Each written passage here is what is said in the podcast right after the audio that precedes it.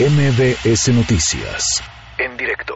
Le agradezco mucho a Manuel Sotelo Suárez. Él es vicepresidente de la zona norte de la Cámara Nacional de Autotransporte de Carga, la Canacar. Este tema de algunas decisiones del Ejecutivo de los Estados Unidos que han afectado el flujo y el cruce de pues la carga en nuestro país. ¿Cómo está? Muy buenas tardes.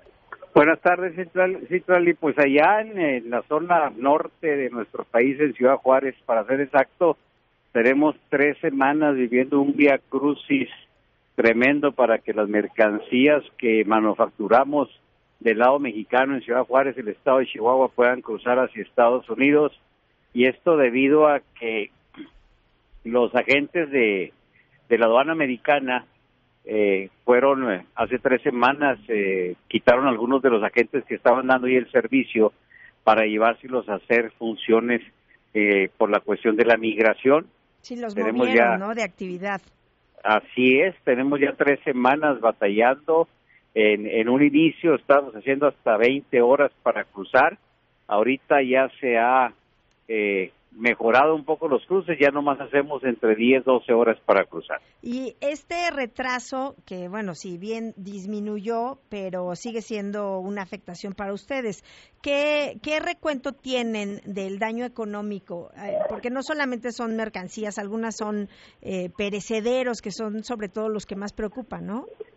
Fíjese que por acá, por nuestra zona, ciertamente pasan perecederos, pero el porcentaje es mínimo la industria manufacturera está ah, hizo un estudio por ahí de las posibles pérdidas. Están hablando de que van a tener pérdidas en el año de 5 billones de dólares. Eso equivale a los días trabajables del año a una pérdida de alrededor de 20 millones de dólares diarios.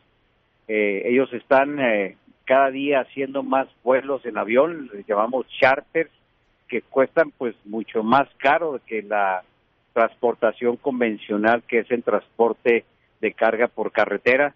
Ah, el sector del transporte del cual yo represento y formo parte, tenemos una pérdida de aproximadamente unos 800 mil dólares diarios porque pues nuestros vehículos, nuestros operadores, en vez de hacer cuatro o cinco cruces al día, pues ha habido veces en que no hacen ni un solo cruce en el día. Entonces, eso está afectando mucho.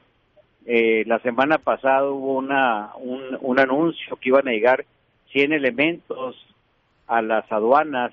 Eh, nosotros pensábamos que a, nuestra región iban a llegar esos 100 elementos. Eh, ayer una reunión con la gente de la aduana americana, dijeron que esos 100 elementos estaban distribuidos por todas las aduanas de la zona fronteriza con México y, bueno, pues eh, también comentaron que esta problemática iba a tardar todavía meses en, cruzar, eh, perdón, en, mejorarse. El día de hoy, por ejemplo, eh, se trabajó como, como día festivo, logramos que el día de mañana, que generalmente se cierra al cruce de mercancías, se trabajara también como día festivos.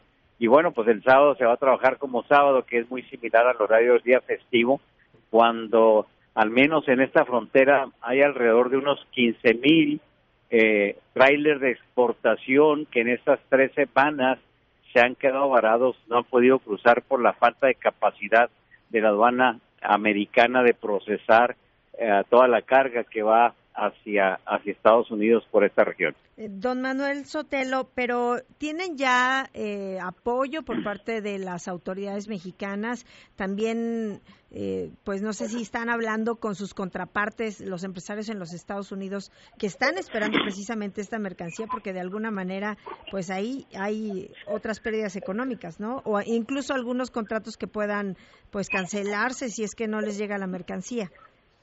E, esa es la preocupación principal que tenemos los que vivimos y somos de Juárez o de, Chihuahua. Yo imagino que en otras fronteras es lo mismo. Pero en el caso de nosotros, que está domiciliada mucha inversión extranjera, la preocupación que tenemos es que por esta situación que estamos viviendo se vayan a perder algunos contratos de la industria maquiladora y vayan a emigrar esas inversiones a otras partes del país o a otras partes del mundo que les den más certidumbre en sus en sus cruces y efectivamente va eh, gracias a, la participación que hemos tenido de, de los medios de comunicación de ustedes pues este se está conociendo lo que está se está viviendo en la zona norte del país especialmente en la región nuestra que es donde se ve que hay más problema. El, el próximo lunes hay una reunión del gobernador del estado de Chihuahua eh, con algunos empresarios con el secretario de relaciones exteriores eh, para hacerle ver cuál es la problemática que estamos viviendo y, y, pues bueno, pues que él con su contraparte pues eh, trate de mediar o de resolver esta situación. También entendemos que las empresas americanas han estado hablando con sus congresistas eh, precisamente para también ejercer presión en Estados Unidos para cambiar un poquito la política que está que está este, en este momento prevaleciendo en las aduanas. Nosotros estamos seguros de que esta es una guerra política que está jugando entre la presidencia de Estados Unidos y la de México.